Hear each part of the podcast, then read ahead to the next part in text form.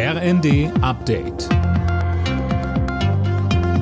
Stündlich neu. Auf den Punkt informiert. Ich bin Finn Riebesell. Guten Abend.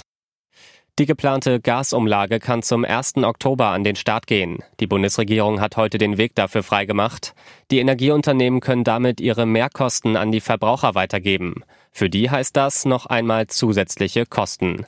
Bundeswirtschaftsminister Habeck sagte, Die Neubeschaffungskosten der ausgefallenen russischen Gasmengen, die geben die Höhe der Umlage.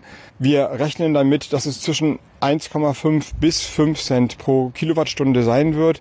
Und dann muss man ein bisschen rechnen, wenn der durchschnittliche Verbrauch bei 20.000 Kilowattstunden liegt, landet man in einem mittleren 100-Euro-Bereich. Die Umlage soll etwa anderthalb Jahre lang erhoben werden. Die Inflation in Deutschland hat sich den zweiten Monat in Folge leicht abgeschwächt. Laut Statistischem Bundesamt liegt der Wert für Juli voraussichtlich bei 7,5 Prozent. Im Juni hatte die Inflationsrate 7,6 Prozent betragen. Hunderte Feuerwehrleute kämpfen weiter gegen zwei große Waldbrände im Osten Deutschlands.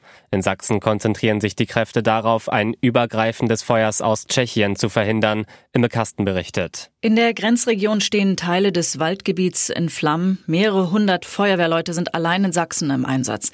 In Brandenburg hat sich die Lage leicht entspannt. Der Großbrand bei Falkenberg ist weiter unter Kontrolle. An einem Einsatzabschnitt schlugen am Nachmittag allerdings Glutnester in offenes Feuer über. Den von den Waldbränden betroffenen Bundesländern wurde von Landwirtschaftsminister Özdemir unterdessen Hilfe zugesagt.